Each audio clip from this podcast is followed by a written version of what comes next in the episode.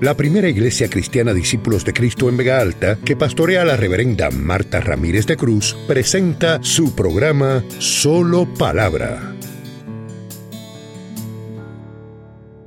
Eh, cuando nosotros decimos amigos, es interesante porque en tres lugares diferentes en la Biblia se habla de Abraham como que era amigo de Dios. Wow. Y Abraham no era perfecto.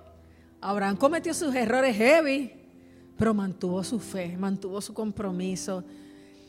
Fue inquebrantable su, su dedicación para Dios y fue llamado amigo de Dios. Y Jesús mismo dijo, vosotros sois mis amigos si hacéis lo que yo mando.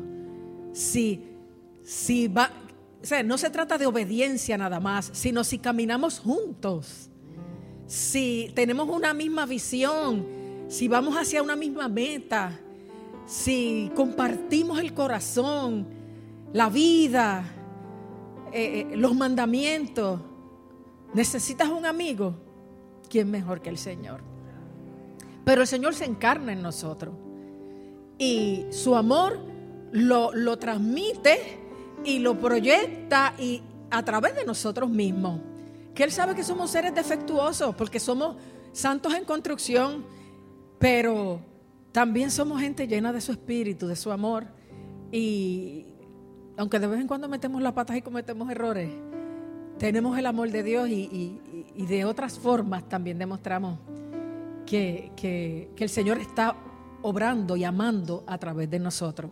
Pero cuando se lee Primera de Corintios 13, eh, se está leyendo una, una, es más, yo creo que es un regaño, más que una descripción del amor más excelente, que realmente es el amor de Dios. Pablo tuvo que llamarle la atención a los corintios por muchas cosas. Corintios dicen que era una ciudad como si fuera la combinación de Ámsterdam, Las Vegas y Hollywood. Una ciudad bien sensualizada, bien sexualizada y bien desordenada. Entonces Pablo levanta allí una iglesia en medio de una ciudad como esa y de alguna manera cuando la gente llega a la iglesia, miren, no se transforman en un instante, son salvos en un instante, porque ahí mismo Cristo los limpia de todo pecado. Pero el proceso de santificación lleva tiempo, por eso no se extraña que dice, adiós, pero estaba en la iglesia y, y aquel por poco le tira el carro encima y se le zafó una mala palabra, malo. Pero es que está en un proceso de santificación. Y antes se le zafaban 10 cada día, ahora se le zafa una cada día y va a llegar el día en que no se le zafe ninguna. Porque el proceso de, santificación se da poco a poco. Igual hay gente que vive con coraje. Y antes estaban todo el tiempo peleando con todo el mundo. Ahora pelean, aunque con uno la ve, con uno una mal día, pero dele tiempo porque estamos en las manos del Señor y Él nos perdonó, pero está moldeando, nos está trabajando con nosotros, está limando nuestras asperezas, nos está dando lija, bondo y pintura. y poco a poco vamos creciendo, eh, vamos cambiando. Y los que llevan aquí el tiempo que yo llevo, como algunos dijeron, tengo 34 años en la iglesia, yo tengo aquí 35, saben quién fue la que llegó y quién fue la que estuvo en diferentes etapas y quién soy hoy. No soy la misma. En algunos aspectos soy mejor, en otros puede que sea peor. Pero no creo. Yo siento que yo he ido creciendo y que voy a seguir creciendo porque yo me voy a dejar seguir, eh, eh, dejar trabajar a Dios en mi vida. Todos los días, hasta que me vaya con Él, voy a necesitar que Él siga trabajando conmigo. Y Él lo va a hacer. Pero en ese proceso de santificación, algunas personas se escandalizan de lo que hacen los que son, lo, los que llaman ser cristianos. Sin embargo, las iglesias son escuelas donde la gente está aprendiendo a vivir la vida cristiana, aprendiendo la voluntad de Dios, aprendiendo los mandamientos de Dios y aprendiendo a obedecerlo. Pero también las iglesias son un hospital donde la gente está sanando poco a poco. Usted no se imagina las cosas que Dios me ha sanado a mí desde que yo estoy en la iglesia. Yo estoy en la iglesia desde los 5 años, aunque estoy aquí desde los 25. Pero desde que mami nos empezó a llevar chiquitos a la iglesia, yo creo que desde el día uno empezó nuestro proceso de sanidad. ¿Y sabe qué? Todavía hay heriditas, pero no son las heridas, aquellas por las que uno se desangraba antes. hay cositas, siempre hay cositas. Eh, yo, me siento, yo estoy hoy saludable, pero a lo mejor me duele un dedo que estaba apretado con el zapato, pero no es comparable con eh, eh, dolores que se tenían antes, porque las iglesias son hospitales. En la iglesia no está la gente perfecta, sino la gente que quiere alcanzar la perfección. No está la gente totalmente santa, pero está la gente que se separa para Dios y va ganando santidad en el proceso. Y esta iglesia de Corinto, imagínense, en una ciudad tan sensualizada y sexualizada, donde, había, donde habían prostitutas de templos, en los templos paganos de ellos. ¿Usted se imagina eso? Que para usted un ritual se costaba con una de esas prostitutas. Yo no sé si habían prostitutos, pero eh, esa era la manera, la manera de vivir. Y, y Pablo se dio cuenta que esas cosas que eran normales en la sociedad y en la ciudad donde vivían esos corintios quedaban en el corazón y en la vida de algunos de ellos, a mayor o a menor grado, porque espiritualmente eh, eh, tenemos diferentes edades, así como humanamente tenemos diferentes edades. Uno puede tener 50, otro 60, otro 30 Espiritualmente también uno tiene edades. Algunos son niños en Cristo porque llegaron hace pocos meses o hace pocos años en el Evangelio. Pero se van criando en la nueva familia de la fe para crecer y ser maduros, adultos en la fe también. Es triste cuando alguien se queda bebé llevando 10, 20 años en la iglesia, que, no ha querido crecer, que no ha querido agarrar eh, eh, eh, el poder, el amor, los recursos que están disponibles para madurar, para convertirse en alguien fuerte en el Señor. Es triste, pero ocurre, como pasa en todas las cosas. Pero cuando Pablo le habla a los corintios, tiene que regañarlo por algunas cosas. Si usted quiere, lea la carta en su casa, sobre todo esa primera. Y, cuando llega al capítulo 13, que va a hablar del amor, él está tratando de explicarles que aunque ellos tengan muchos dones, porque los dones son regalos, la salvación es un regalo por gracia, que tú lo recibes por la fe. Cuando tú crees que Jesucristo es tu Señor y Salvador y lo recibes en tu corazón por la fe, recibes el regalo de la salvación, el don de la salvación. Y así cuando tú recibes el bautismo del Espíritu Santo, que es otro regalo, para todos, todos somos candidatos a recibirlo, Dios te da regalos o dones personales y ministeriales. Son regalos, no tienen que ver con la madurez. Hay gente que dice, wow, como esta profetiza o como el otro impone las manos y sana. No tiene que ver con su madurez o con sus capacidades, tiene que ver con que Dios le dio el regalo de un don cuando recibió el bautismo del Espíritu Santo y eso usted lo puede recibir acabando de llegar totalmente inmaduro o lo puede recibir maduro. Así que Jesús dijo que no juzgáramos ni evaluáramos la gente por las obras ni por los dones, sino por los frutos, que tienen mayor valor que los dones, pero los dones Él los da para la edificación del cuerpo de Cristo, para que nos ministremos unos a los otros y no tengamos que buscar fuera lo que puede encontrarse adentro. Entonces esos corintios eh, tenían muchos dones y por eso en, el capítulo 12 Pablo habla de que hay... Eh, eh, varios dones, menciona nueve, y que los procuremos y que sobre todo que busquemos profetizar, pero dice, pero yo os muestro un camino aún más excelente. Así cierra 1 Corintios 12, más yo os muestro un camino aún más excelente, porque más excelente que tener dones, que profetizar, que ministrar sanidad, liberación, lenguas, interpretación de lenguas, milagros. El camino más excelente es el del amor. Y parece que es lo más común, pero es lo menos común. La gente está tan lastimada que o no ama o no lo sabe demostrar. Y estos corintios confundían eh, su vida licenciosa, pagana, sexual y sensual que tuvieron antes con tener amor. Y Pablo les quiere decir, el amor no es una emoción, el amor no es un sentimiento, el amor no es un acto sexual, el amor es un estilo de vida. El amor es práctico, el amor es entregarse, demostrar. ¿Y quién mejor demostró ser amor sino Dios que entregó a su Hijo para la salvación de todos nosotros? Y Pablo los trata de poner en perspectiva porque alguna gente se envanece cuando Dios les regala un don y se creen que son el mejor. No, yo creo que Dios nos adorna con dones, a lo, quizás a veces a los que más humildes o sencillos somos y necesitamos más eh, entender que Dios nos estima, que, que Dios nos toma en cuenta, que para Él somos del mismo valor que los demás y nos adorna con dones. Y Pablo les trató de decir, si yo hablase lenguas humanas y angélicas y no tengo amor, vengo a ser como metal que resuena, lo que retiene. ¿Me pudieron escuchar bien? ¿Qué escucharon bien? ¿Mi voz o la campana? Quiere decir que lo que dice ahí Pablo en 1 Corintios 13, si yo hablase lenguas humanas y angélicas y no tengo amor, vengo a ser como metal que resuena o címbalo que retiñe el ruido que hace mi vida no vivida con amor, el ruido y el testimonio y las acciones mías que no demuestran amor, no dejan escuchar la maravilla de las lenguas, de la profecía y de las cosas que Dios quiere decir a través de mí.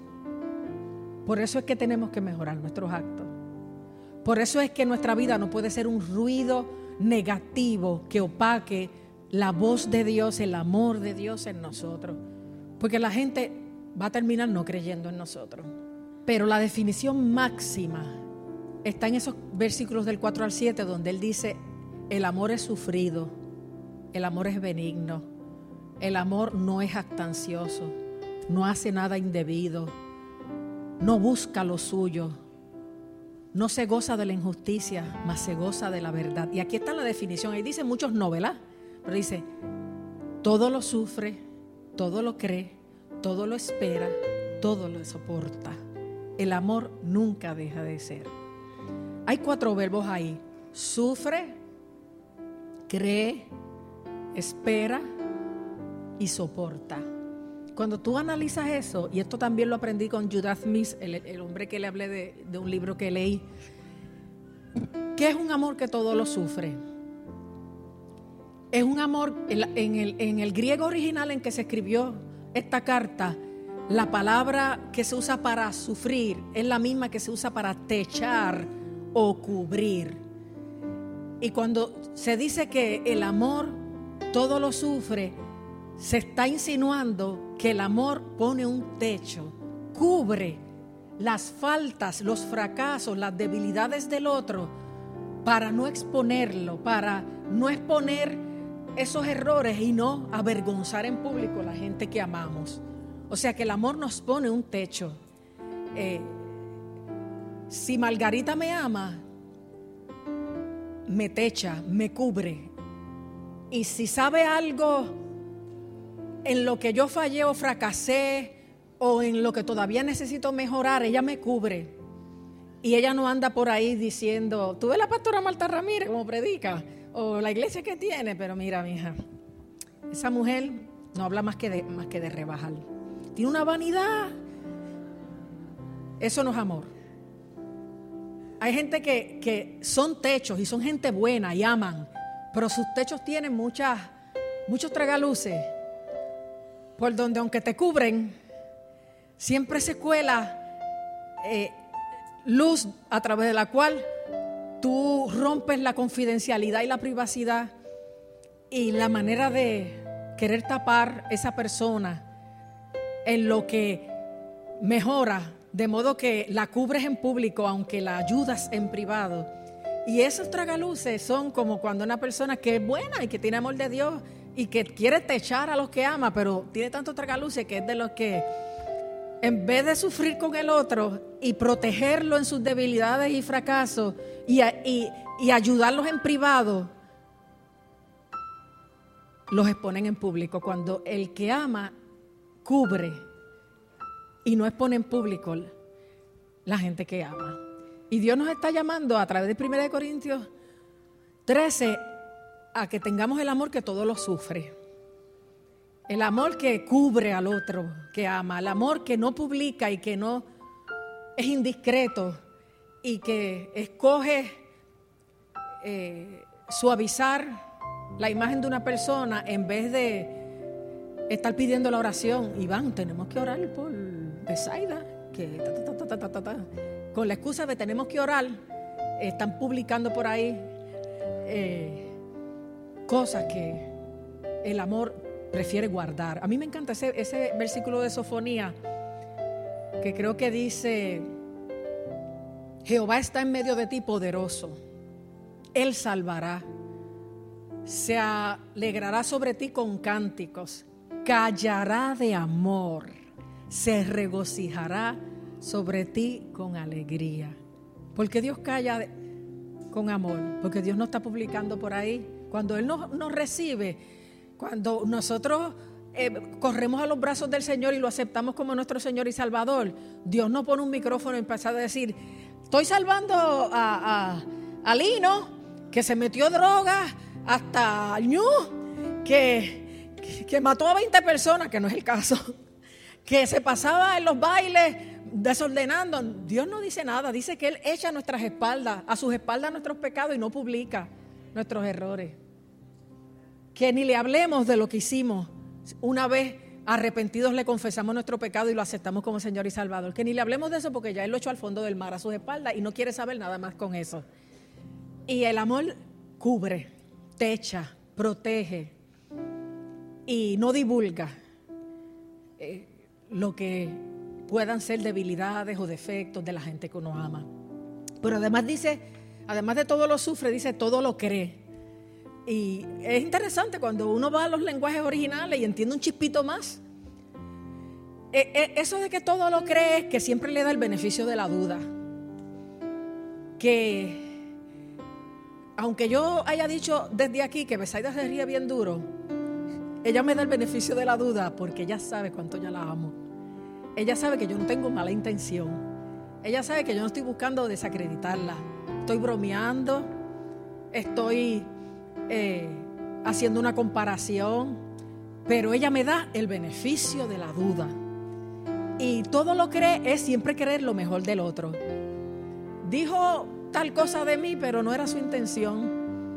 ¿Qué no era su intención? Fue obvio que era la intención de humillarte. No, no, no, no. Si yo sé que ella me ama, no, si yo sé que. Pues quizás fue una ligereza, pero el amor que todo lo cree siempre cree lo mejor aunque sabe que hay salidas y hay acciones y hay comentarios que nos duelen que otros los hagan contra nosotros, pero es que así es la vida y así somos. No, la vida no es perfecta, nosotros no somos perfectos y aunque amemos y no querramos hacerlo, en algún momento fallaremos. Fallaremos al que amamos, fallaremos y, y, y si la persona se enfoca en eso, pues se llena de amargura y en vez de disfrutar, vuelvo a tomar el, ejemplo de Besaida, porque como somos como hermanas no importa. Eh, si Besaida fuera a tomar en cuenta cualquier ligereza que yo haya dicho de ella, en vez de tomar en cuenta todo mi amor y todo mi acompañamiento y todo mi trato, pues se amargará, pero se está perdiendo todo lo bueno por estarse enfocando en una sola cosa mala. Así que es mejor que el amor todo lo crea, crea lo mejor del otro, crea dar siempre el beneficio de la duda, crea que fue una ligereza o que provino de una inmadurez o que no supo taparse la boca o que aunque me ama todavía se le hace difícil trabajar con ciertas actitudes o es un cristiano inmaduro o lo que sea. Pero el amor que todo lo cree siempre busca ver lo mejor en ese que uno ama. Y no estarle atribuyendo eh, deseos de, dañarte. Pero como tercer verbo está, todo lo sufre, todo lo cree, todo lo espera.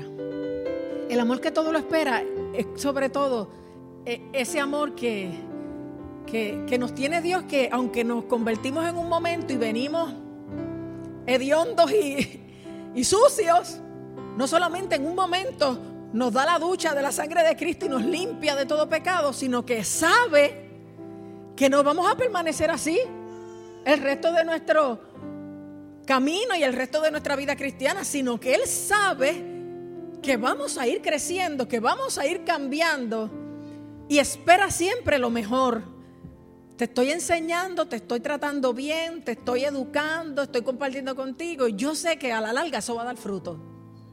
Todo lo espera, espera que se den los procesos normales de crecimiento, de madurez, de santificación. Y último, todo lo soporta. No es que soporte cosas que puedan poner en peligro la vida, la salud, porque el verdadero amor confronta también y, y da feedback, pero todo lo soporta porque no pone una raya y le dice a la persona que ama, hasta aquí llegaste. Te voy a seguir saludando, que no lo dice verbalmente, pero lo demuestra. Pero ya tú no entras más en mi reino. Eh, fuimos amigos 30 años, pero con lo que tú me hiciste ahora, se acabó. Y empieza un trato frío. El amor todo lo soporta. El amor sabe que el otro no es perfecto. El amor sabe que la persona va a ir más adelante. Y eso es lo que hace Jesús. A nosotros nos da más trabajo, pero en la medida en que nos llenamos de Él y de su amor, podemos ser semejantes a Él. Podemos tratar al otro con un amor que todo lo sufre, todo lo cree, todo lo espera, todo lo soporta. Con un amor que cubre al otro, que le da el beneficio de la duda al otro, que sabe que el otro va a ir más allá, va a crecer y que puede tolerar, no importa qué, excepto cosas que sean criminales, porque es mi amigo. Pues, me falló, pero es mi amigo.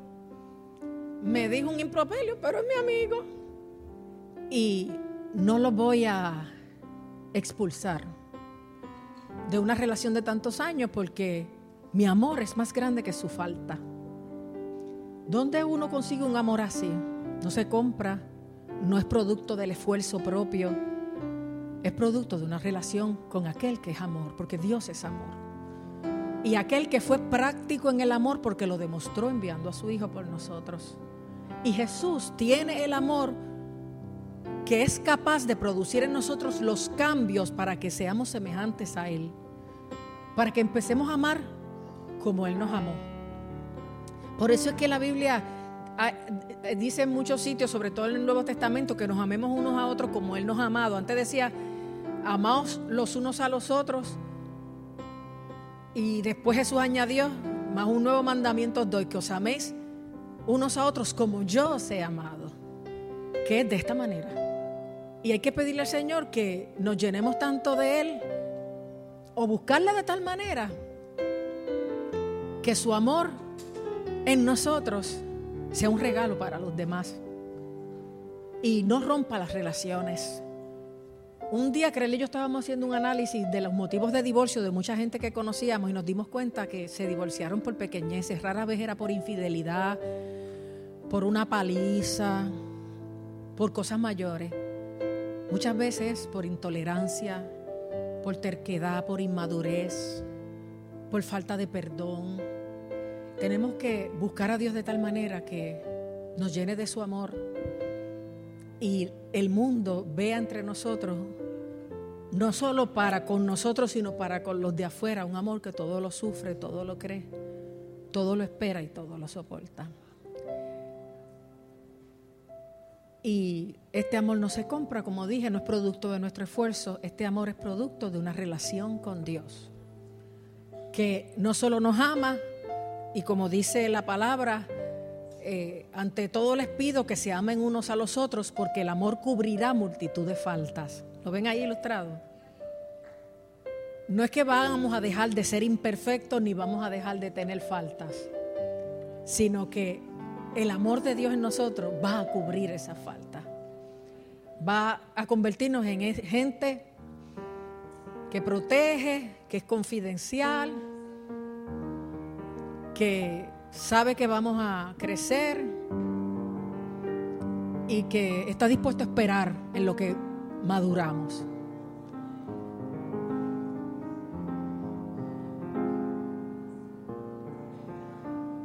Esta sociedad sería mejor si nos dejáramos llenar del amor de Dios. Pero seremos semejantes a Él en la medida en que tengamos relación con Él. Porque uno se impacta y se contagia con lo que tiene la gente con quien uno anda. Como el refrán dice, dime con quién andas y te diré quién eres. Porque si tú andas con violentos, tú también vas a ser violento, porque uno se deja ir por el chorro, la presión de grupo, uno tiende a imitar. Pero si tú andas con gente amorosa, gente noble, gente humilde, gente respetuosa, lo vas a hacer tú también. Y si tú caminas con el Señor y le buscas cada día y disfrutas su amor y disfrutas el bienestar de estar con alguien que sabe todo de ti, como quiera te ama, con amor eterno, y que dice que callará de amor y que se alegrará sobre ti con cántico, que está esperando tu crecimiento, tu victoria, tu fidelidad y sabe esperar. Ese amor no solo nos va a salvar y a sanar a nosotros, sino que nos va a usar a nosotros para salvar, sanar y bendecir a los demás.